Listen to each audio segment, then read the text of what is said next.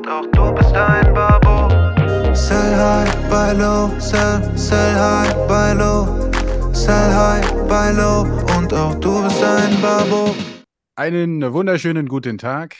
Es ist wieder an die Zeit, einen Podcast aufzunehmen. Wir haben mal wieder einen Gast am Start bei uns beim Investment Babo Finanzpodcast. Mein Name ist immer noch Hendrik Cela und Michael Duarte sitzt digital neben mir, zumindest jetzt hier auf meinem Monitor rechts oben, nee, links oben. Michael, ich grüße dich. Wie geht's dir erstmal? Ja, morgen, Endrit. Äh, mir geht's gut. Ich bin im, im, im Homeoffice. Ich hatte es eigentlich anders geplant. Aber da ich gestern äh, die äh, Instagram-Follower wissen das vielleicht, einen Nagel in meinem Reifen hatte, äh, ganz verrückt von innen nach außen, so wie es aussieht, ähm, ja, ich, äh, bin ich jetzt nicht so mobil wie sonst und habe jetzt zwei Tage Homeoffice eingelegt.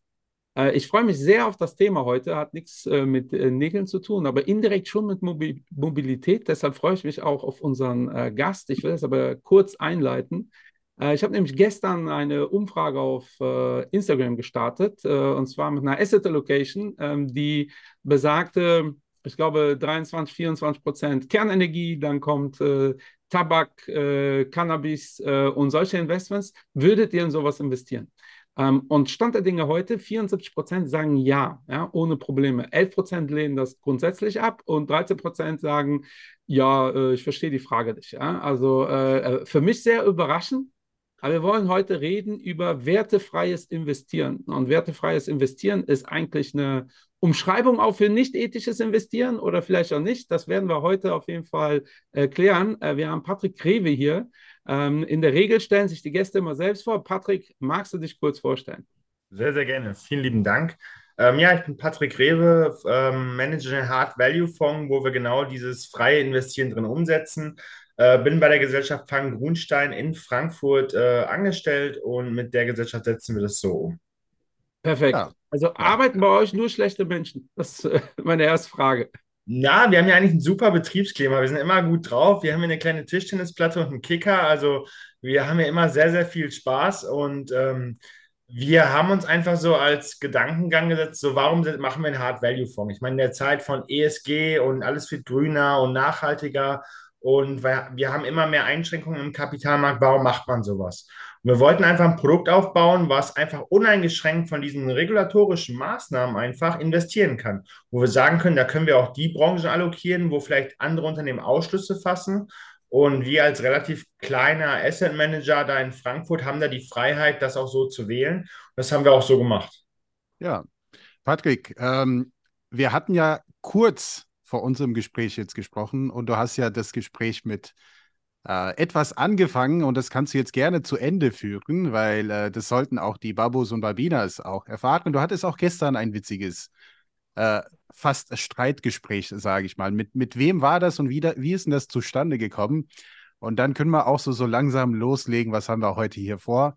Denn ihr habt ja einen Fonds, der nennt sich Hard Value, aber dahinter äh, stecken auch viele Werte, ähm, eigentlich, die mit dem Thema heute viel zu tun haben. Also Hard Value kann man in, auch im ESG-Bereich auch sehen, aber äh, die Werte, die da drin sind, äh, würden viele sagen, die sind jetzt ethisch nicht korrekt. Wobei in Zeiten von Ukraine-Krise sind so manche Werte da drin, wo man sagt, ja, mittlerweile braucht man sie aber auch. Ne? Aber bevor wir dazu kommen, also was, was hattest du gestern für ein Gespräch? Das würde mich schon interessieren. Ja, ich hatte gestern einen Podcast mit der Umweltbank zusammen mit dem Herrn Grimm. Das ist da der Leiter, der den Umweltspektrum Mix verantwortet. Das war ein sehr, sehr spannendes Gespräch einfach, weil es einfach sehr konträre Ansichten sind. Die Umweltbank ist natürlich der Deutschlands grüne Bank, so wie die sich ähm, darstellen und ähm, haben dann in dem Fonds natürlich auch nur ethisch korrekte Investments in erneuerbare Energien und dieses halt sehr stark polarisiert und fokussiert. Ich auf der anderen Seite mit dem Hard Value Fonds habe dann natürlich eine andere Ansicht in dem Sinne und sage mir halt so, wir haben halt auch die Mining-Betreiber drin, die Tabakkonzerne drin, die Verteidigungskonzerne drin, die Atom- und fossilen Energieunternehmen drin. Und äh, da sind wir in einer hitzigen Debatte gelandet und haben das auch in Form eines Podcasts gemacht. Und ähm, das war sehr, sehr spannend. Und ähm, da sind, man hat halt gemerkt, da sind andere Meinungen und ganz konträre Ansichten aufeinander gekommen. Und das fand ich wirklich sehr, sehr spannend. Und ähm, jeder hat da so die Überzeugung für sein Konzept natürlich auch, was die Sache dann noch so ein bisschen, ich sag mal, angeheizt hat. Das war schon sehr gut. Ja. Also mich, äh, also hört da gerne mal rein, ich werde auf jeden Fall reinhören. Ich finde, äh, wenn so Extreme, und ich glaube, Endrit und ich sind jetzt äh, in wenig extrem äh, beheimatet. Also wir machen das jetzt auch schon eine Weile. Wer uns so kennt, weiß, wie wir so ticken. Äh, ich werde aber äh, tatsächlich ständig gefragt, weil ich für eine französische Gesellschaft äh, arbeite. Ähm, also wenn mich jemand kennenlernt und weiß Franzosen, ist die erste Frage mehr oder minder Atomenergie. Wie stehst du dazu? Mhm. Ähm, wie, wie, kannst du das denn äh, vertreten, ne? dass du in Atomenergie investierst, wo wir als äh, Deutschland sagen, ähm, das äh, ist das Erste, was wir abgeschafft haben hier mit der neuen Regierung? Ja, es ist ja, ich sag mal, wir sind ja die Idee des Fonds ist es ja, wertfrei zu investieren. Und da machen wir uns halt keine Gedanken über das Moralische oder Soziale in dem Sinne, sondern suchen einfach Investments, die von der Bewertungsgrundlage da passend sind. Und ich sag mal, wir in Deutschland hier, ja, wir sind ausgestiegen aus der Atomenergie, das stimmt, aber um uns herum alle anderen ja nicht. Und ähm, momentan, ich sag mal, wenn man sich die Zahlen anguckt, wie viele Atomkraftwerke geplant werden, wie viele Meiler in Planung sind, äh, wie viele Genehmigungsverfahren laufen. Unser Nachbar Polen zur anderen Seite will jetzt, habe ich gestern, vorgestern im Handelsblatt gelesen, ähm, über 30 neue Mini-Reaktoren auch bauen. Großbritannien ist groß mit dabei. Dann ist das einfach ein Thema, was in den Bereichen ähm, im Kommen ist. Und man muss dazu ja auch sagen, Atomenergie per se ist ja auch nach den ESG-Regulatorien sogar grün eingestuft worden, weil es ja CO2-neutrale Energie in dem Bereich ist. Also wäre das jetzt böse oder nicht böse, das ist ja so eine Frage, die man da debattieren kann.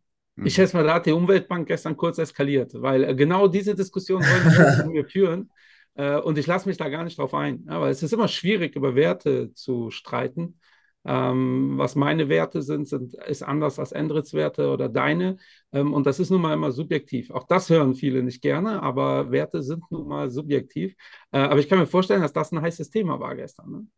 Auf jeden Fall. Also die sind natürlich strikt dagegen und sagen halt auch wegen der Endlagerthematik ähm, ist das natürlich kein Investment, was man machen, weil man weiß halt nicht, wo kommen die Brennstäbe hin. Ich persönlich denke es so, es ist ein sehr, sehr guter Energieträger und ich sage mal, wenn man in diesen Bereichen weiter forscht und diesen Bereich weiterentwickelt, dann wird sich die Technologie auch weiterentwickeln und dann werden auch so Probleme wie vielleicht Endlagerung damit irgendwann mal gelöst. Wenn man aber so Technologien gar nicht weiterentwickelt, dann wird es auch irgendwann schwierig, ich sage mal, und auf dem jetzigen Stand bleibt, um da natürlich dann eine Lösung für zu finden. Aber das ist natürlich welche Player hast du da im Auge? Welche, in welche Firmen investierst du da? Wir haben natürlich die einen oder anderen Versorger mit drin. Ähm, zum Beispiel eine RWE, eine E.ON war ganz lange mit im Fonds. Ähm, wir haben aber auch im Mining-Sektor zum Beispiel eine Cameco, die sich dann damit beschäftigt, halt eher äh, Uran abzubauen. Mhm. Ihr habt ja auch einige Ölkonzerne, äh, oder vielleicht liege ich da falsch, also zumindest in den Top 5 Holdings war auch ein Petroleum-Unternehmen dabei. Ich habe mich ein bisschen schlau gemacht. Äh, manche Namen kennt man, manche eben nicht. Ich finde das immer spannend, wenn man nicht alle Namen in den Top 5 und 10 kennt, denn das macht es für mich weniger spannend. So, ja, die Unternehmen kenne ich ja selber, äh, da, da kann ich ja selber investieren. Äh, aber zum Thema Öl, ich habe auch ähm, diese Woche, äh, ich habe so, so einen Nebenpodcast, Capital Markets Quickie, da habe ich auch zum Thema Öl ein bisschen berichtet, weil die OPEC und OPEC Plus Staaten, Saudi-Arabien, Russland, die machen ein bisschen Druck mit Oil Cuts und so weiter und so fort. Und ähm, auf der einen Seite gibt es die ähm, IAE, also International Energy Agency, die sagt, ja, also Öl wird dann weniger relevant bis zum Jahr 2030. Manche anderen ähm, ja, äh, Player sagen bis 2026. Das heißt, dass wir den Peak Demand in Sachen Öl auch erreichen. Bis dahin ist Öl sicherlich interessant, ja, wenn quasi Angebot und Nachfrage mehr oder weniger, oder zumindest wenn, wenn die Nachfrage gleich bleibt, aber das Angebot geringer wird, ja, steigende Ölpreise. Aber wie sieht es danach aus? Also ich meine, man will ja auch langfristig investieren. Also wie ist deine Sicht der Dinge, was das Thema Öl angeht, ja, so für die Zukunft, also langfristig? Oder sieht man das eher opportunistisch, dass man sagt, aus Sicht der nächsten zwei, drei Jahren ist Öl sicherlich gerade deshalb interessant, ja, weil es gibt Oil Cuts, um den Preis dann aufrechtzuerhalten. Also einfach mal so, so ein bisschen Brainpicking. Wie ist deine Vorgehensweise da?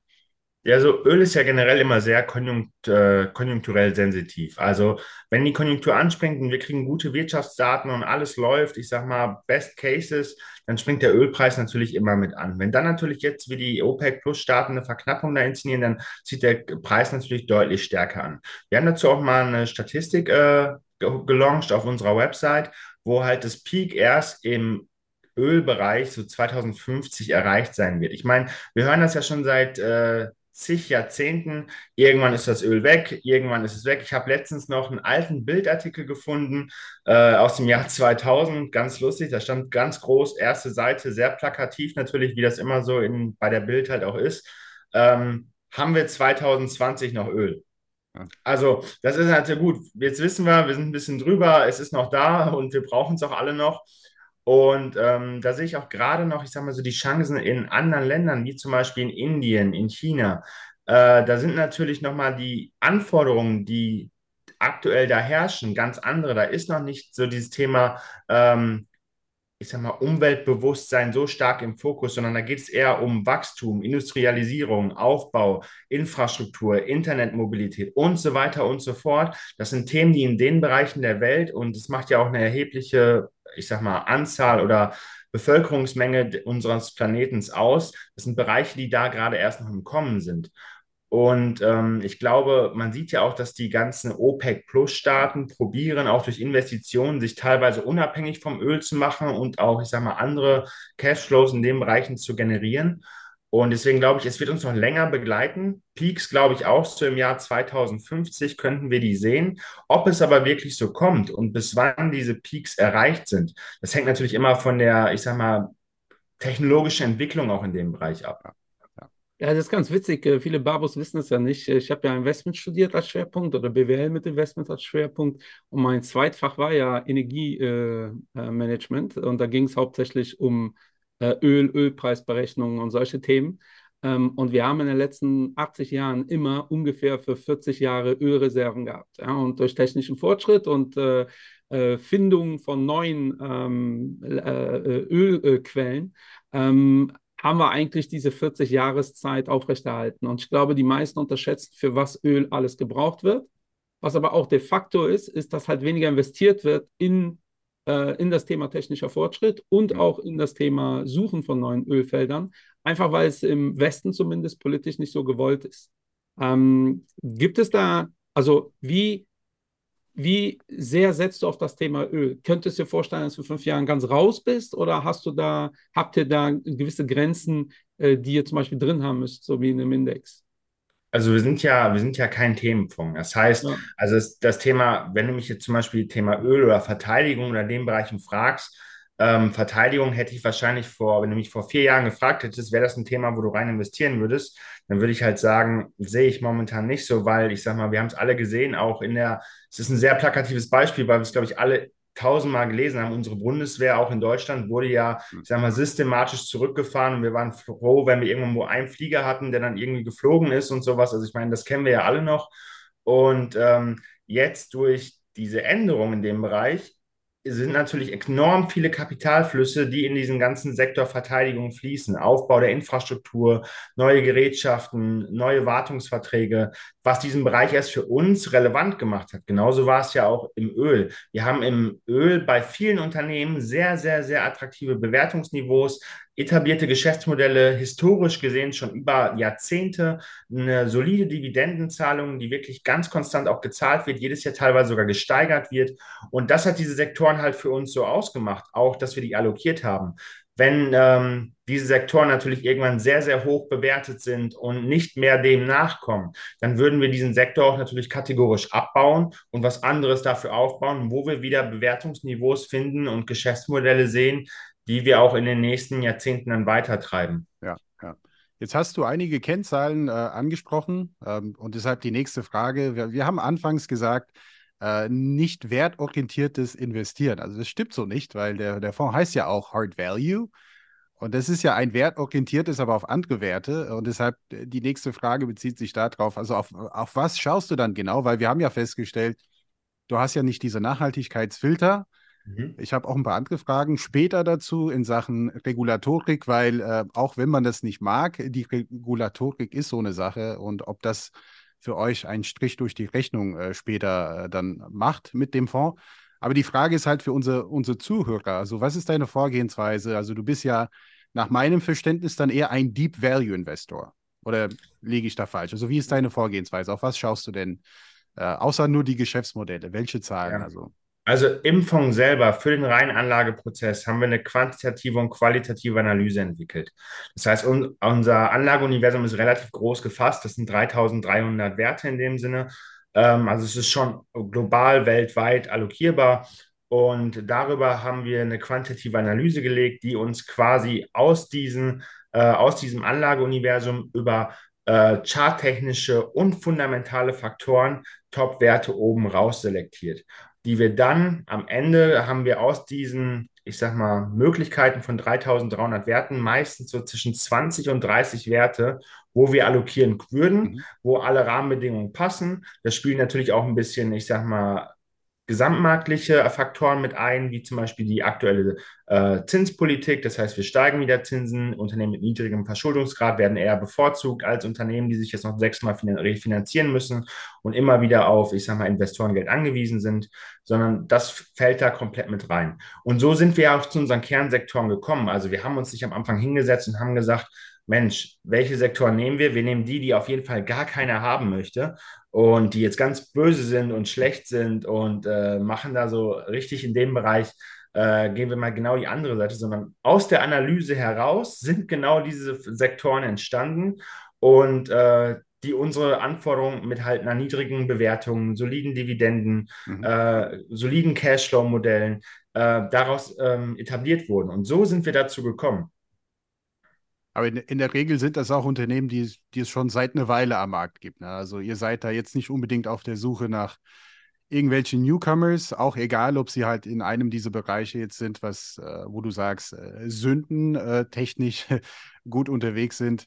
Also ich, ich verstehe das auch schon, also der klassische Value-Ansatz, es sind ja die etablierte Unternehmen, die es in der Regel seit 50 Jahren am Markt gibt und äh, zumindest die Top 5, die ich jetzt gesehen habe, äh, sind schon alle etwas länger am Markt, ja. Absolut. Und da ist es halt, also es sind, wir haben ja nur Large Caps drin. Wir haben ja keine Small Caps drin, keine Mid Caps drin. Also Marktkapitalisierung größer als eine Milliarde ist für uns auch ganz, ganz wichtig, dass wir da nicht irgendwie, ich sag mal, ein kleines Unternehmen haben, was gar nicht diesen Hard-Value-Kriterien für uns entspricht, mhm. sondern das sage ich auch immer, wenn ich den Fonds mal irgendwo präsentiere, dass der Fonds wird nie den Markt nach oben stark outperformen. Das ist einfach nicht in der Risikoadjustierung so vorgesehen, sondern er wird immer solide mitlaufen. Er wird durch die, ich sage mal, klassisches Value Investing in dem Bereich ja, ja. und ähm, für natürlich den einen oder anderen Tech-Investor ein bisschen zu langweilig in den Sachen, aber als Portfolio-Ergänzung natürlich immer ein ganz tolles Produkt. Mhm als äh, ich mir, wir haben es ja bei einem Event kennengelernt und als ich mir eure Unterlagen angeguckt habe und eure Position, wirkte das auf mich aber schon so, dass ihr definitiv damit spielt, äh, dass äh, ihr wisst, dass das marketingtechnisch relativ viel Aufregung verursacht wird. Ich glaube, ich habe bei dem, Invest, äh, bei dem äh, Investment-Meeting auch gesagt, äh, ihr, ihr seid short auf Klimakleber. Ähm. Ist das, äh, das gerade eher für euch ein Vorteil oder ein Nachteil, dass ihr doch ein bisschen aneckt? Also in euren Unterlagen zum Beispiel steht drin ganz klar, äh, wer hier nachhaltige Investments sucht, der ist ja hier falsch. Ne? Und äh, ist das jetzt vom Vorteil oder vom Nachteil? Weil ich habe schon das Gefühl, dass ihr damit so ein bisschen spielt.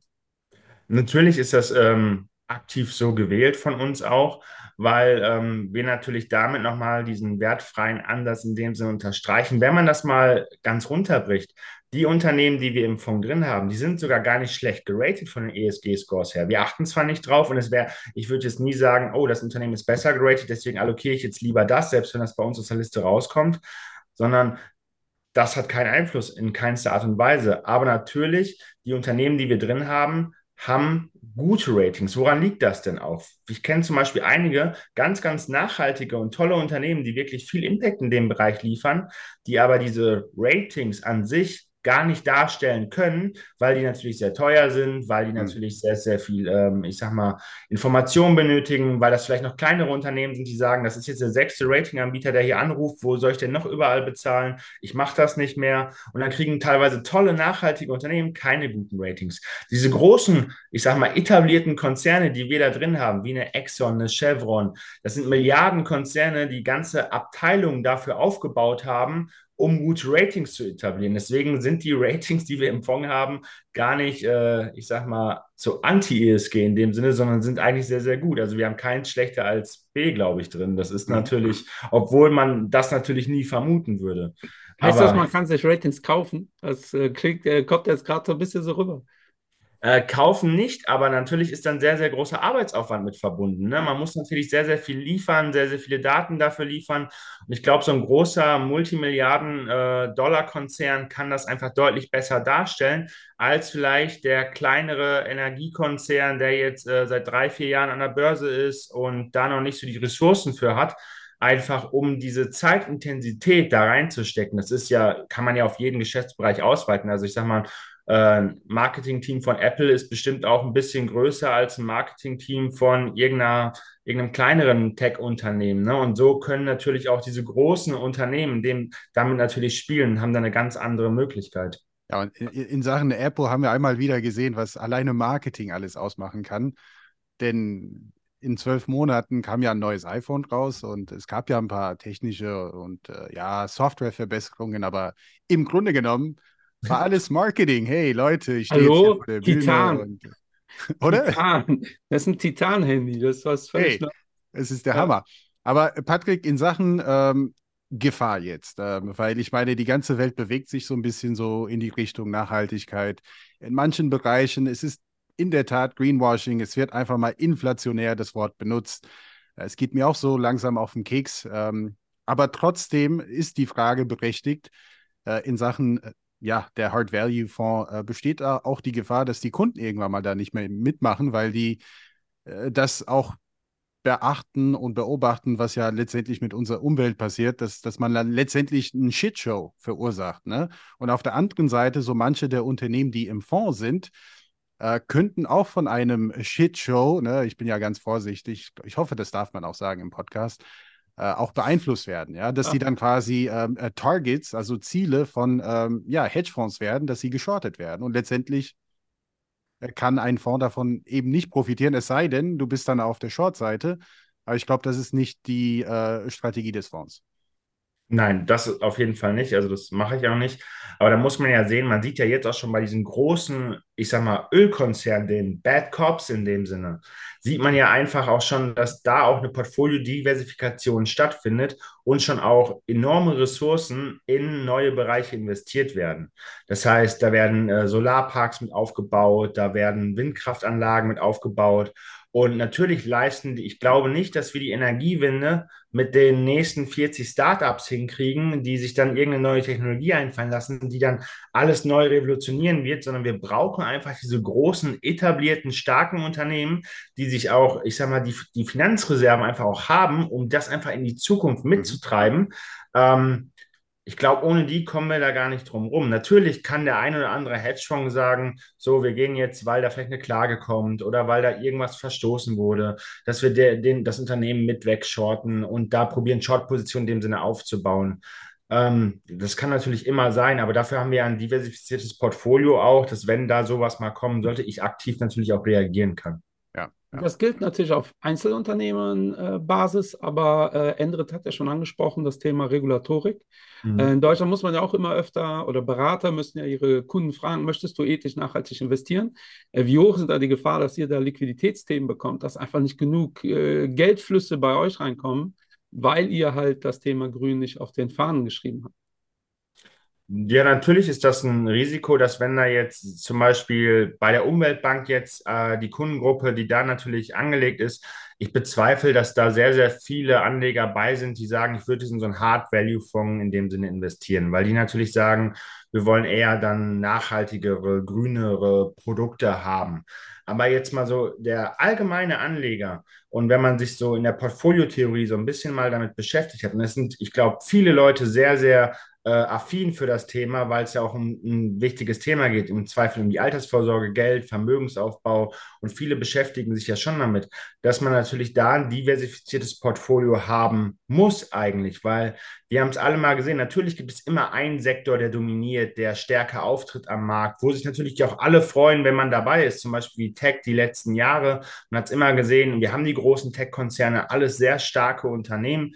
Ähm, wenn man da, ich sag mal, vor zehn Jahren investiert hat, dann hat man einen sehr, sehr schönen Verlauf gehabt. Aber es gibt halt auch solche Jahre wie letztes Jahr, wo Tech halt mal, ich sag mal, eine leichte Korrektur hatte. Jeder, der nur Tech im Portfolio hatte, hat auf einmal gesehen, oh, das kann auch mal in die andere Richtung gehen. Wie kommt das denn? Und da kommt es einfach darauf an, dass der Privatanleger sagt, so, ich will ja ein diversifiziertes Portfolio haben. Ich will ein bisschen Wachstum, ein bisschen Value. Ähm, baue vielleicht noch einen oder anderen ETF dazu, dass ich in, den Marktphasen oder vielleicht nochmal ein Themen-ETF, weil ich das Thema so spannend finde, in Robotik oder in anderen Bereichen oder in Cannabis oder sowas, was man auch immer für Präferenzen auch hat und was einen auch selber irgendwo treibt. Aber da geht es ja darum, dass das Gesamtportfolio einfach gut aufgestellt ist. Und der Hype, den wir so hier im ESG-Bereich haben, den habe ich am aller, aller stärksten hier in Deutschland gespürt. Also bei uns hier direkt äh, in Town, sage ich mal weil weltweit, so wenn ich in England unterwegs bin oder mit Leuten aus äh, US spreche oder sowas, da ist das Thema noch gar nicht so stark auf der Agenda. Und viele sagen halt auch immer noch, es ist, ähm, es ist meine Geldanlage und primär möchte ich damit über längere Zeitraum eine Rendite erzielen, weil ich ja auch einen Vermögenszuwachs generieren möchte. Und auch das, also ich habe ja persönlich damit gerechnet, dass wir am Anfang mit dem Fonds hier in Deutschland so richtig, richtig viel Gegenwind kriegen. So, wie könnt ihr nur, warum und wieso und weshalb? Und bis ich das halt alles mal erklären kann und darstellen kann, dachte ich, dass ich da schon viel, viel mehr reden muss. Aber wir haben wirklich sehr, sehr viel positives Feedback bekommen, wo viele gesagt haben: Mensch, da wäre es ja nicht noch ein Jahr eher an den Markt gekommen. Ähm, letztes Jahr hätte ich es auf jeden Fall sofort gemacht. Ähm, toll, dass es so ein Produkt mal gibt, mal eine Abwechslung dazu, weil ich habe schon den vierten nachhaltigen Fonds im Portfolio. Ich habe schon drei Textfonds im Portfolio. Ich habe vielleicht schon eine Value-Strategie im Portfolio, aber sowas, der auch genau diese Sektoren mit bedient gerade, ähm, das fehlt einfach. Und das ja. ist einfach gerade nicht da. Und deswegen glaube ich schon. Du, äh, was total Wichtiges an, wo ich auch gerne einhaken möchte. Gerne, äh, weil, gerne. Äh, ich weiß ganz genau, äh, wie äh, was heißt, ich weiß ganz genau, ich kann mir vorstellen, wie unsere Zuhörer ticken. Ja? Also die meisten anscheinend haben gar kein Problem mit, äh, damit, äh, äh wertefrei zu investieren. Äh, das ist auch ganz spannend, weil wenn du sagst, Investoren, die gesagt haben, aber hättest du mal letztes Jahr, das sind die Investoren, die euch allerdings auch nur auf das Thema Waffen reduzieren, wo wir gleich auch noch äh, dazu kommen. Ja. und darum geht es ja eigentlich nicht. Ich komme ja selbst aus der Beratung und ich kann mir vorstellen, dass die grünen Investoren jetzt sagen, boah, Barbos, jetzt haut dem Patrick mal richtig verbal in die Fresse, der soll mal hier die Hosen runterlassen, wie kann er Kinder in die Welt setzen irgendwann, äh, wenn er solche äh, Strategien fährt. Darum geht es aber bei uns nicht. Wir sind da halt hier kein äh, A, kein Moralapostel-Podcast und auch kein Nachhaltigkeitspodcast. Es geht um Geldanlage. Und ja. da hast du was ganz Wichtiges angesprochen, wobei das fast für mich fast nur im Nebensatz war. Hört euch gerne eine unserer ersten Folgen hieß Portfoliotheorie. Ja, und da habe ich geredet über äh, effiziente Märkte, wir haben geredet über äh, anwählbare äh, Portfolios und natürlich äh, ist, wenn ihr euer Universum beschneidet, werden die anwählbaren Portfolien halt geringer. Ähm, und dadurch verschiebt sich eure Effizienzkurve. Ja, und rein ökonomisch, ja, es geht mir jetzt nicht um, äh, ähm, um ethische Diskussionen, rein ökonomisch kommt ihr dann zu einem besseren Rendite-Risikomix. Und äh, als ich meine Beratungszeit noch äh, hatte, habe ich nachhaltigen Investoren immer gesagt, ey, wir können Nachhaltigkeit einbauen. Das machen wir dann gerne mit 20 Prozent der Strategie und die machen wir dann richtig nachhaltig, so wie du dir das vorstellst. Von mir aus spenden wir auch Summe X oder wir spenden die Erträge, aber lass uns die Breite des Portfolios also wertefrei habe ich den Begriff, den Begriff kannte ich damals in der Form noch nicht. Ich glaube, es wäre auch unwichtig, aber lasst uns das Portfolio unabhängig dessen aufstellen, weil ansonsten haben wir einfach eine schlechtere Kombination. Und das ist halt echt ein Fakt, worauf man hinweisen muss, ne? weil äh ich höre immer wieder, ja, von mir aus, ähm, äh, ich verzichte auf einen Euro Rendite, dafür möchte ich nachhaltig investieren. Streng nachhaltig investieren ist in der Regel aggressiver und äh, mit einer höheren äh, Volatilität verbunden und nicht äh, ich verzichte jetzt auf irgendwas, weil das ist so das, was die Leute äh, glauben. In der Regel sind die Unternehmen kleiner, äh, spezialisierter, risikoreichere Investments. äh, und äh, wir fühlen uns dabei sicherlich besser. Aber rein auf der ökonomischen Basis sollte ein Portfolio nicht komplett streng grün sein. Ja, weil dann hat man, wenn man ein, eine Strategie wie deine dazu nimmt, hat man sofort eine bessere, ein besseres Risiko-Rendite-Verhältnis. Ja? Und das kann dann sein, dass ihr das Risiko massiv reduziert ähm, oder halt die Rendite hochsetzt. Aber meistens gehe ich mal fest in der äh, Annahme aus, äh, werden wir ein, höher, ein deutlich geringeres Risiko fahren. Ähm, und das ist halt nicht weg zu, zu diskutieren. Die Werte wiederum, ja, das kann man diskutieren, aber was will man da diskutieren? Ne? Da sagst du ja auch ganz klar, dann äh, sind das äh, Investoren, die bei uns halt falsch sind. Ähm, äh, und deshalb äh, äh, fühle ich das total, was ihr da macht. Äh, auch die Aussage mit den großen Ölplayern. Ähm, ich habe schon früh gesagt, ich glaube nicht, dass es so einen Tesla-Moment geben wird im, in diesem Bereich, ja, weil da die Großen einfach alles aufkaufen, was äh, zum Beispiel im Wasserstoffbereich äh, aktiv ist. Ähm, ich kann's, die, die, haben da ihre Hausaufgaben gemacht. Ja. So, jetzt so mal als Einschieb, äh, Endre. Ich möchte das auch ganz kurz ergänzen. Äh, deshalb habe ich über das Thema Gefahr gesprochen, ähm, denn ich will auch behaupten, ich kenne auch die meisten Anleger da draußen, zumindest in ihrer Wahrnehmung, wie sie denken. Aber wir sagen auch oft, äh, es gibt kein Schwarz und Weiß, es gibt viel Grau dazwischen. Äh, pauschale Aussagen haben am Markt auch nichts verloren. Aber leider so tickt die Welt, ja. Ähm, weil die Welt so tickt, ist immer die Frage, ja, ähm, wenn man sich so stark positioniert, ist das nicht eine Gefahr? Äh, aber das wird sich dann eh ergeben mit der Zeit. Aber grundsätzlich, ich schaue mir gerne dann die Aktien, die in deinem Portfolio sind, und dann se sehe ich da viele System systemrelevante Unternehmen. Und wie du gerade richtig sagtest, also es sind auch Unternehmen, die passen sich auch an. Die haben auch Kohle und die investieren das auch eben in etwas grünere Energie, weil die wollen auch wettbewerbsfähig bleiben für die Zukunft. Aber genau diese Unternehmen von heute auf morgen, dann komme ich wieder zum Thema Schwarz-Weiß, entweder ja oder nein, einfach mal komplett auszuschließen, das funktioniert einfach nicht. Ja? Also ich meine, das, das wollen auch viele. Ich sehe auch viele Bewegungen da draußen, Nachhaltigkeit und zwar schon seit gestern. Ähm, ja, äh, das, das funktioniert, liebe Leute, so nicht. Ja? Und deshalb finde ich deinen Ansatz auch sehr, sehr interessant. Denn irgendwo bist du dann in dem Bereich, dass man sagt, jein. Ja, also man, man kann ja auch beides kombinieren. Und alleine die, die größte Position ist Rolls-Royce. Ja, also auf der einen Seite wissen wir halt, Rolls-Royce ein großes Thema. Aber auf der anderen Seite, die bauen auch die Engines für die Fighter Jets. Ja, das, das äh, wissen die meisten nicht. Äh, ist aber auch aktuell relevant. Ja, obwohl wir bei meiner Firma hier eine andere Meinung haben über das Thema Rüstung man sollte auch ruhig auch eine andere Meinung dazu haben. Und solange die Diskussion, ja, so eine ehrliche Diskussion auch stattfindet, wie hier bei den Babos, ja, wo man nicht Absolut. gegenseitig kritisiert wird, dass man sagt, hey, was bist du für ein scheiß Mensch? Ja, nee. Äh, also ich finde, das darf echt nicht fehlen, diese, diese offene, ehrliche Diskussion auch über zwei verschiedene Meinungen. Deshalb finde ich das auch sehr, sehr spannend mit der Umweltbank gestern. Äh, da höre ich auf jeden Fall auch mal rein. Wie geht ihr denn mit Kontroversen um? Also nehmen wir mal an, äh, Rolls Royce, stellt sich raus, äh, weil ich schließe ja gar nichts aus. Ne? Also äh, prinzipiell ist auch keine Kinderarbeit ausgeschlossen, gar nichts. Jetzt, jetzt hat äh, Rolls Royce auf einmal einen riesen Shitstorm. Ähm, die äh, Maschinen werden von kleinen Kindern zusammengebaut, irgendwo in Pakistan. Ähm, ist das etwas, wo du aktiv wirst, äh, weil das ja auch kurzfristig einen Impact haben kann, natürlich auf der finanziellen Seite?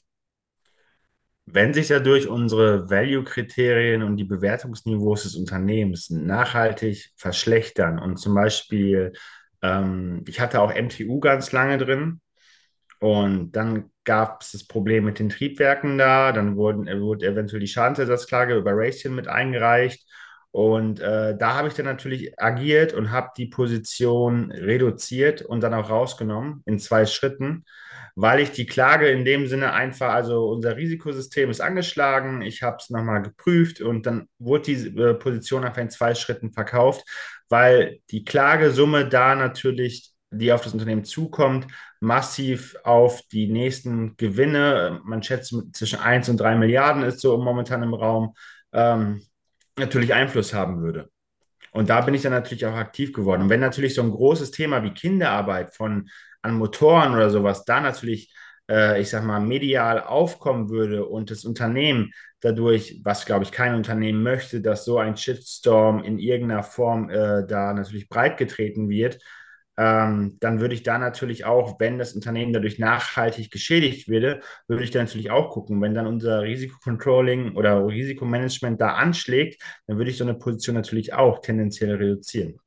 Also Klagewellen, äh, die Gefahr ist auch hoch bei eurer zweitgrößten Asset-Position, äh, Tabak.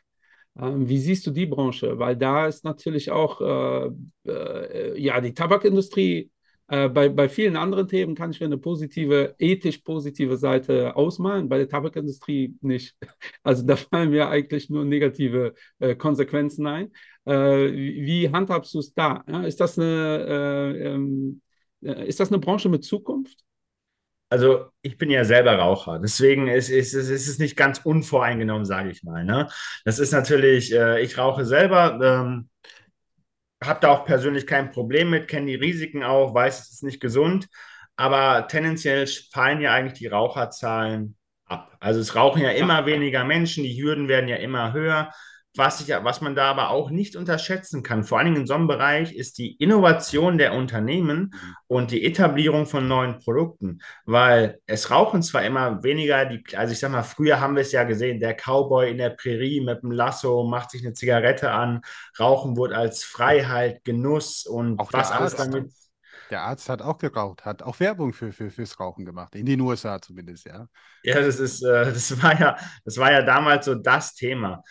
Mittlerweile rauchen immer weniger Menschen, aber auch diese Unternehmen kaufen natürlich äh, einzelne Cannabis-Player auf, weil sie da den Markt kommen sehen. Oder was ich glaube, jeder momentan gesehen hat, die Vapes.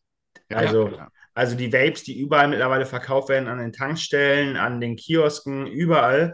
Und ähm, man muss sich mal überlegen, es ist ein kleiner Akku mit einem Verdampfer zum Wegwerfen. Es ist jetzt nicht das ökologischste Produkt, was man da irgendwie so in den Markt gebracht hat, aber es ist, äh, jeder macht es momentan. Die Zeilen äh, oder die Zahlen in den Bereichen, vor allen Dingen auch bei jüngeren Menschen, die zu vapen anfangen, ähm, ist natürlich extrem im Steigen und die, da, das ist ein absoluter Wachstumsmarkt. Der Markt ähm, wächst auch statistisch gesehen jedes Jahr, genauso wie der Cannabismarkt, wo sich große Tabakkonzerne natürlich schon Stücke an Unternehmen gesichert haben und auch Zukäufe getätigt haben. Und deswegen glaube ich schon, dass sich natürlich diese Branche an sich wandelt und auch das klassische Geschäftsmodell vielleicht ein bisschen kleiner wird, aber sich neue Geschäftsmodelle einfach da langfristig etablieren werden und ähm, es Ersatzprodukte oder Ausweichprodukte für die Bereiche einfach auch geben wird. Ja. Siehst du da eine Renaissance? Was sind da die KGVs? Ich kann mir das, ich äh, habe mich mit dem Markt gar nicht äh, beschäftigt. Und wir liegen da weit unter 10, also im Schnitt. Wir haben da teilweise 6, 7, 8. Äh, das sind sehr, sehr niedrige KGVs, teilweise bei Dividendenrenditen von um die 10 Prozent. Das ist schon, äh, wenn man so sagt, Hard Value, guckt auf die Tabakwerte, dann versteht man, warum die drin sind. Also ja. das, ist, äh, das ist da schon auch von Aber der Verschuldung her ist das wirklich sehr, sehr ansprechend. Ja. Ähnliche Kennzahlen haben wir aber im europäischen Finanz- und Autozulieferersystem äh, auch. Die findet man aber jetzt nicht so prominent bei euch. Woran liegt das? Äh, meistens da in den Bereichen war oft äh, die Verschuldungsquote ein großes Problem, äh, weil die halt schon sehr, sehr viel Investitionsbedarf haben, vor allem mit der Elektromobilität in den Bereichen. Und äh, wir probieren halt auch öfter mal im Fonds selber eher am Anfang zu stehen und nicht so weit am Ende. Weil man sieht, der ganze Automobilsektor, der ganze Markt, ich habe einige Bekannte, die in dem Markt stark tätig sind. Es kommt ja quasi, wenn man es mal genau beobachtet, fast alle zwei Wochen überspitzt gesagt ein neuer E-Auto-Hersteller auf dem Markt, der noch innovativer ist, der ein noch besseres Interface bietet, der noch billiger produzieren kann. Und ähm, China ist dafür die europäischen Autohersteller auch ein extrem wichtiger Markt. Ähm, wo wir immer schlechter wegkommen. Man sieht es mal so bei den Absatzzahlen auch bei VW jetzt, wo da die Entwicklung einfach in den Bereichen eher rückläufig ist und die großen deutschen etablierten Marken da auch zu kämpfen haben, was dann natürlich langfristig bei uns ähm, einfach dazu geführt hat, dass da sehr wenig im Fonds ist oder eigentlich gar nichts. Ja, also, also, genauso mit den Financials, da hatten wir ähnlich gute Zahlen, da haben wir auch öfter mal oben welche rausgekriegt, auch über unsere quantitative Analyse, wo wir dann aber in dem diskretionären Part, den ich dann am Ende nochmal habe, wirklich Risiken gesehen habe, die wirklich dazu auch führen, dass wenn wir da natürlich mit dabei sind oder in diesem Finanzsektor, wenn da bilanzielle Risiken einfach ausgeübt werden, dass es dann einfach nicht mehr den Hard-Value-Kriterien entspricht. Und deswegen haben wir Automobil und Banking sehr wenig gewichtet. Wir haben aber Versicherer drin. Also zum Beispiel die Allianz haben wir mit dabei und die mhm. Münchner Rück. Die sind beide auch im Fonds drin. Die sind im Anteil Sonstiges. Die sind jetzt nicht so groß, dass wir es als eigenen Sektor oder Kategorie ausweisen könnten.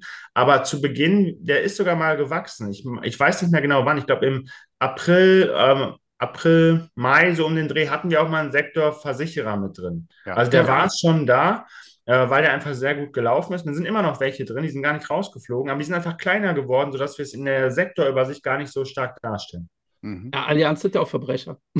ich mache Spaß. Ich Spaß. Wir sind selbst investiert. Klator ja, ist investiert bei Allianz. Mein, mein Neffe macht da gerade eine Ausbildung beste Versicherung überhaupt. Äh, jo, äh, also ich frage jetzt natürlich für einen Freund, ähm, aber wie sieht es um den Bereich Pornografie? Weil wir haben ja über alles gesprochen, aber das ist ja ein Bereich, also wenn man da ich investieren Ich finde, im Podcast reden wir eh viel zu wenig über Pornografie. Oder? Ich meine, ich, ich, ich höre von Bekannten, dass die da in dem Bereich auch selber aktiv sind. Nein, aber wirklich Spaß beiseite. Also wenn, äh, seid ihr da überhaupt in den Bereich investiert? Äh, ist es überhaupt interessant? Ich also Porno und Alkohol ist auffällig, dass ihr das nicht Alkohol so, auch, äh, ja, aber äh, äh erstmal erst Pornografie würde mich schon brennend interessieren, weil wenn ich jetzt an Pornografie denke und ähm, die Aktienwelt, ich habe gar keine Aktie im Kopf, wo ich sage, yo, das, ähm, das ist die Aktie, die von Pornografie oder das sind, keine Ahnung, Pornohersteller, ich weiß es nicht. Äh, Gibt es da so eine Aktie oder wie ist denn der Bereich? Also Pornografie und Alkohol sind, äh, Alkohol haben wir ein bisschen was über Mischkonzerne mit drin, aber kein reines, keine reine Brauerei oder so ist in dem Sinne.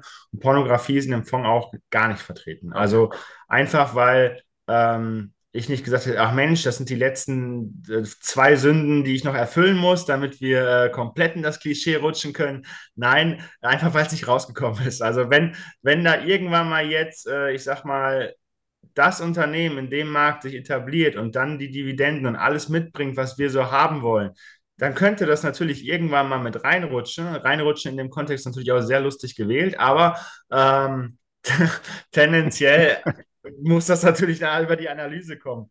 Und aktuell haben wir da nichts drin. Ähm, wir schließen, wie gesagt, nichts aus. Also alles kann, nichts muss.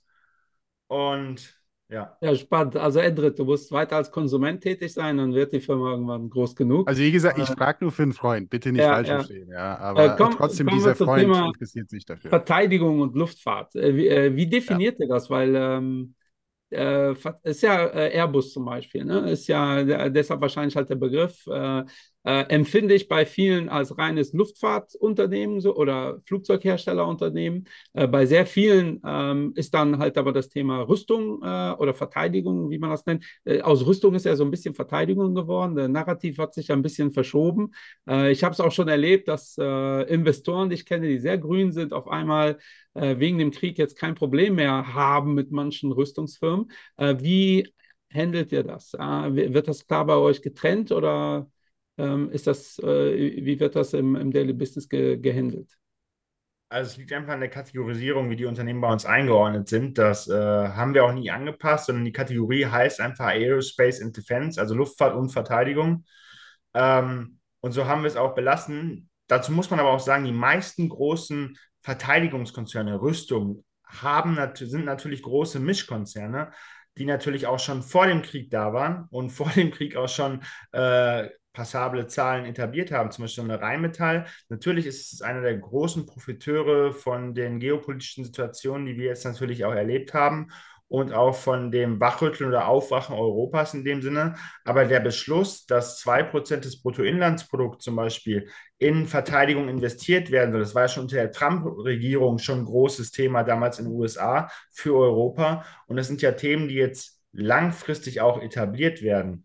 Und diese großen, ich sag mal, Mischkonzerne wie Thales, Rheinmetall und so weiter, die haben wir natürlich im Fonds drin. Aber da muss man auch mal sagen, die machen nicht nur Rüstung, die machen, sind auch äh, Zulieferer im Automotive-Bereich. Also wenn man das runterbricht, haben wir schon einen kleinen Anteil Automotive mit drin, weil Rheinmetall, das verschiebt sich jetzt gerade, aber die haben ganz lange über 50 Prozent ihrer Umsätze halt aus der Automobilzuliefererbranche gemacht.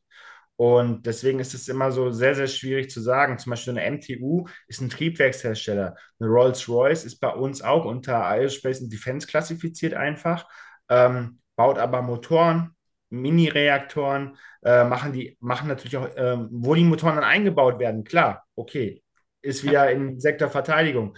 Aber tendenziell ähm, ist es jetzt kein Unternehmen, wo ich jetzt sagen würde, äh, das ist jetzt so ein reines, reines Rüstungsunternehmen, was nur das macht und nur davon äh, quasi lebt. Ja, ja Rolls-Royce, Airbus, die produzieren halt äh, nicht in dem Sinne Munition.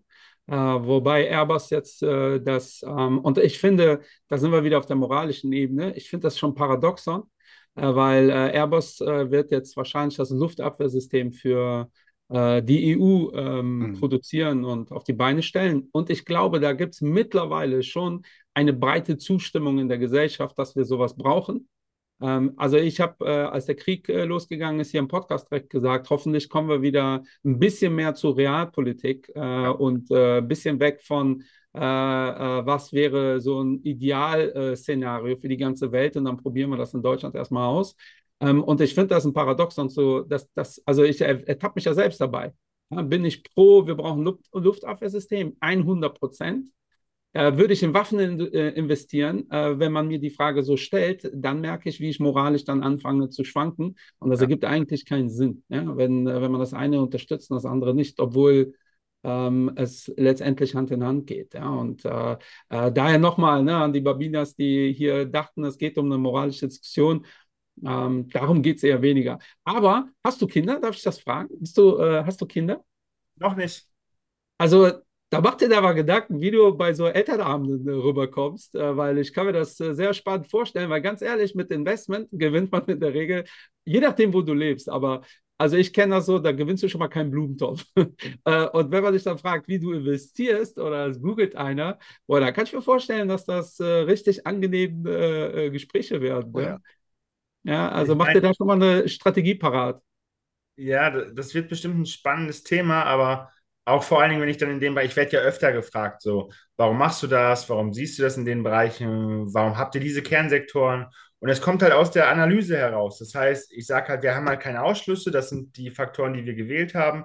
Und das machen wir. Und dann wurde ich natürlich auch schon gefragt, ja, wie kannst du das denn mit dir selber verantworten? Oder äh, bist du absolut äh, Kriegssympathisant? Wurde ich auch schon mal gefragt.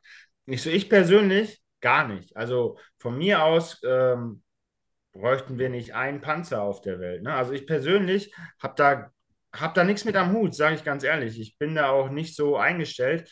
Aber ich halte mich an die Kennzahlen und an die Financials und an unsere Analyse, die wir aufgebaut haben. Und ähm, ich sag mal, ob der Panzer, der jetzt produziert wird, verkauft wird und 30 Jahre gewartet wird, irgendwo in der Garage steht oder ob der irgendwo rumfährt, das ist mir persönlich relativ egal. Solange 30 Jahre lang gewartet wird und der Cashflow daraus generiert wird und diese Wartungsverträge einfach auch damit reinspielen, ähm, bin ich da relativ schmerzfrei. Also das ist. Man könnte es auch drehen, das moralische Argument. Du hast es eigentlich auch schon beantwortet in dieser Folge, dass das nicht deine Aufgabe ist. Also es ist nicht deine Aufgabe, das moralisch zu bewerten, weil du hast ja eben gesagt, du würdest rausgehen aus der, oder du bist bei MTU rausgegangen, äh, weil die Klagegefahr äh, oder die Gefahr, dass da das komplette äh, Cashflow da zerstört wird, ähm, das äh, war halt gegeben. Und das analysierst du. Und das ist ja irgendwo auch Aufgabe der Gesetze und der Gesellschaft, wenn du so möchtest. Äh, wenn wir gewisse Gesetze erlassen und auch Sachen verbieten, dann ist das Geschäftsmodell tot und dann ist das auch für dich nicht mehr investierbar. Und äh, so kann man ja es genauso drehen. Ähm, nur der, in der EU vor allem hat der Gesetzgeber immer mehr äh, diese, diese Verantwortung auch auf die Asset Manager äh, verlagert. Und das artet dann in solchen, äh, meiner Meinung nach, äh, oft genug in solchen äh, Marketingaktionen aus, dass man dann irgendwas macht, ähm, damit man halt besser aussieht. Also ich finde es auch schwierig, einfach quer um die Welt zu reisen und zwei Bäume zu pflanzen. Ja, und dann sagen so, oder von mir aus 100 Bäume, äh, und dann von mir aus zu sagen, ich habe mich da emotional reingewaschen, ja, dann reiß halt nicht, ja, dann bleib zu Hause, äh, kannst die Bäume ja immer noch pflanzen, hast ja noch viel mehr äh, bewirkt. Ähm, ich habe oft damit ein Thema, ja, und deshalb verzeiht uns, wenn wir da ethisch, äh, oder ein ganz einfaches Beispiel, ich habe das gestern diskutiert, äh, äh, wir haben, was ich richtig finde, äh, oder ich habe hier im Podcast schon oft gesagt, Waffenlieferung ja oder nein. Ganz schwierige Frage. Fällt mir auch schwer, die mit Ja und Nein zu beantworten. Aber letztendlich hat sich unsere Regierung dafür entschieden. Äh, und vor dem Krieg war ganz klar die Aussage, wir werden nie Waffen liefern, vor allem von einer Partei. Äh, und das Argument, was dann genutzt wird, das hat sich halt, die komplette Situation hat sich geändert. Deshalb müssen wir es neu evaluieren und jetzt müssen wir es machen. Und damit gehe ich d'accord übrigens mit der Aussage. Eins zu eins könnte man aber dieses Argument auch äh, im Bereich Kernenergie anwenden. Äh, und da wird es halt nicht gemacht. Und das ist für mich halt Doppelmoral. Ne? Also äh, bei der Kernenergie hieß es, nee, ist ja egal, dass die Energiepreise durch die Decke gehen. Wir ziehen das jetzt durch. Ja? Wir hatten das äh, vor äh, der Wahl, hatten wir das in unserem Wahlprogramm und das ziehen wir jetzt durch. Ähm, und das finde ich ist heuchlerisch irgendwo, äh, weil da dasselbe Argument hätte man da genauso ziehen können und die Situation zumindest anders handhaben können. Ähm, und ich glaube, das ist auch ein ganz, äh, wir, wir kommen schon zum Schlusswort, deshalb werde werd ich so ein bisschen pathetisch. Äh, aber im Endeffekt ist das, ähm, das, womit ich gut klarkomme. Es, es ist gar nicht deine Aufgabe, ähm, das äh, emotional äh, zu evaluieren. Ähm, wenn das Geschäftsmodell nicht mehr existiert, ist das für dich nicht mehr lukrativ, dann fließt da kein Geld mehr rein. Ja. Äh, wobei wir dann wieder sind, wo Endrit äh, äh, schon angesprochen hat, was ist und das ist für mich äh, das ökonomisch größte Risiko, wenn die Liquidität in den Firmen stagniert ähm, in, äh, in Zukunft. Ähm, und da hattest du, und deshalb nehme ich schon vorweg, im, äh, in unserem Meeting schon ganz vernünftig darauf geantwortet, meiner Meinung nach. Du hast argumentiert mit der Dividende. Willst du das mal äh, nochmal den Gedankengang zusammenfassen? Ähm, naja, ich sage mal, die Dividende ist ja eine Ausschüttung, an, die wir einsammeln im Fonds.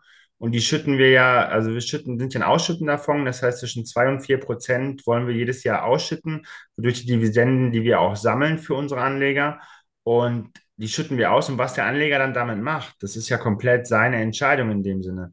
Ob er jetzt sagt, ähm, ich spende das Geld oder ich reinvestiere das oder ich mache damit ein, oder ich spare spar mit der Dividende einen anderen Fonds oder wie er das macht, das ist uns völlig frei weil der Hard Value Fonds, der hat einfach da in dem Sinne, will da niemandem was vorwegnehmen. So, du musst das Geld jetzt nehmen, um es damit zu machen oder damit oder damit. Das kann jeder frei für sich selber entscheiden. Ja, ja. Ja, wir kommen äh, langsam zum Schluss, äh, Patrick, und auch für die Babos und Babinas. Erstmal, wir haben die Seite ESG Impact Investing äh, reichlich vertreten äh, mit vielen guten, tollen ja, Podcasts und ich bin auch sehr happy darüber, dass wir auch die andere Seite auch vertreten konnten mit dir heute. Ähm, und ja, wie immer sagen die Babos, ein Part 2 darf es immer geben. Vielleicht nächstes Jahr ein kleines Update, um zu gucken, wie ist das alles gelaufen. Vor allem, was mich interessiert, ist nat natürlich das Thema Regulatorik und natürlich die Wahrnehmung der Kunden. Aber man hat es auch in der Umfrage gesehen. Die Umfrage ist auch repräsentativ. Wir haben auch eine, ein breites äh, und gemischtes Publikum. Ähm, man will nicht unbedingt gezwungen werden, in etwas zu investieren. Und das finde ich ist auch so in Ordnung. Solange man aufgeklärt ist über die Risiken, über die Chancen, dann darf man seine eigene Entscheidung treffen. Man soll ja letztendlich wissen, was habe ich für Möglichkeiten. Und das, was wir heute präsentiert haben oder was du präsentiert hast, Patrick, ist durchaus eine gute Möglichkeit, und äh, informiert euch, Babus und Babinas, äh, bevor By the way, da sind wir wieder bei der ersten Folge, Endrit. Du hast in der ersten Folge gesagt, äh, Investments sind, äh, wie war das, demokratische. Äh, das habe ich und das sage ich immer wieder. Also, das Investieren ist ein demokratisches Verfahren. Also, wenn man Aktionär wird, ich komme ja aus dem Politikbereich, äh, dann kann man auch was bewegen. Ja, also, solange man die richtigen Aktien kauft, wo man Mitspracherechte hat. es gibt ja auch verschiedene Arten von Aktien, darüber haben wir schon gesprochen dann kann man aber, auch was Aber bewegen. da sieht man, dass die Umfrage, warum war ich überrascht? Mein Chef, ich habe meinen Chef heute Morgen geredet und der war auch überrascht. Aber 77 Prozent sagen, die investieren, gar kein Problem. Ähm, und da sieht man, dass das ist einfach das äh, Narrativ aktuell. Es wird suggeriert, dass alle in Deutschland Nestle hassen und äh, nur grün investieren wollen. Ähm, und das ist halt nicht ganz richtig. Und, die, das, das, das nennt man manifestieren, Michael. Ja? Wenn man lange ja. dran glaubt, dann wird es auch so werden. Ja, ja also. und das ist offensichtlich nicht ganz richtig. Deshalb, ja. Patrick, äh, letzte Wörter haben bei uns immer die Gäste. Wir wünschen dir viel Erfolg mit dem Fonds, Wir werden das natürlich äh, im Auge behalten, was du da so treibst und äh, wann die Pornoindustrie endlich in deinen Fonds äh, äh Einzug nimmt, weil da hat der investierte Endrit auf jeden Fall seit Jahresbonus, so wie ich das rausgehört habe. Äh, vielen Dank schon mal. und, Kein Kommentar. Die, die letzten Worte gehören immer unserem Gast. Ja, recht herzlichen Dank für die Möglichkeit äh, von euch beiden auch heute hier dabei zu sein. Es hat mir unglaublich viel Spaß gemacht, mit euch auch diese offene und freie Diskussion zu führen und dieses Gespräch, äh, wie wir es hier gemacht haben. Vielen lieben Dank für die Einladung nochmal in den Podcast. Und ähm, ich hoffe immer, dass die Anleger auch sich so informieren und ihr Geld so anlegen, dass sie auch langfristig tolle Renditen und tolle Gewinne erwirtschaften können am Aktienmarkt. Der Aktienmarkt ist langfristig natürlich ein ganz, ganz spannendes Thema. Was mich auch persönlich freut, ist, dass immer mehr jüngere Menschen in dem Thema aktiv werden und man da ganz tolle Communities auch hat, Stammtische hat und das Thema einfach viel, viel mehr hergibt, als es die letzten, ich sag mal, 20, 30 Jahre so suggeriert wurde. Und da finde ich es einfach toll, dass wir auch in diesem Aufschwung sind und einfach immer mehr äh, Interesse einfach an dem ganzen Markt entsteht. Super. Ciao, Leute. Aus. Cheerio. Tschüss. Und auch du bist ein Babo. Sell high, buy low, sell, sell high, buy low. Sell high, buy low. Und auch du bist ein Babo.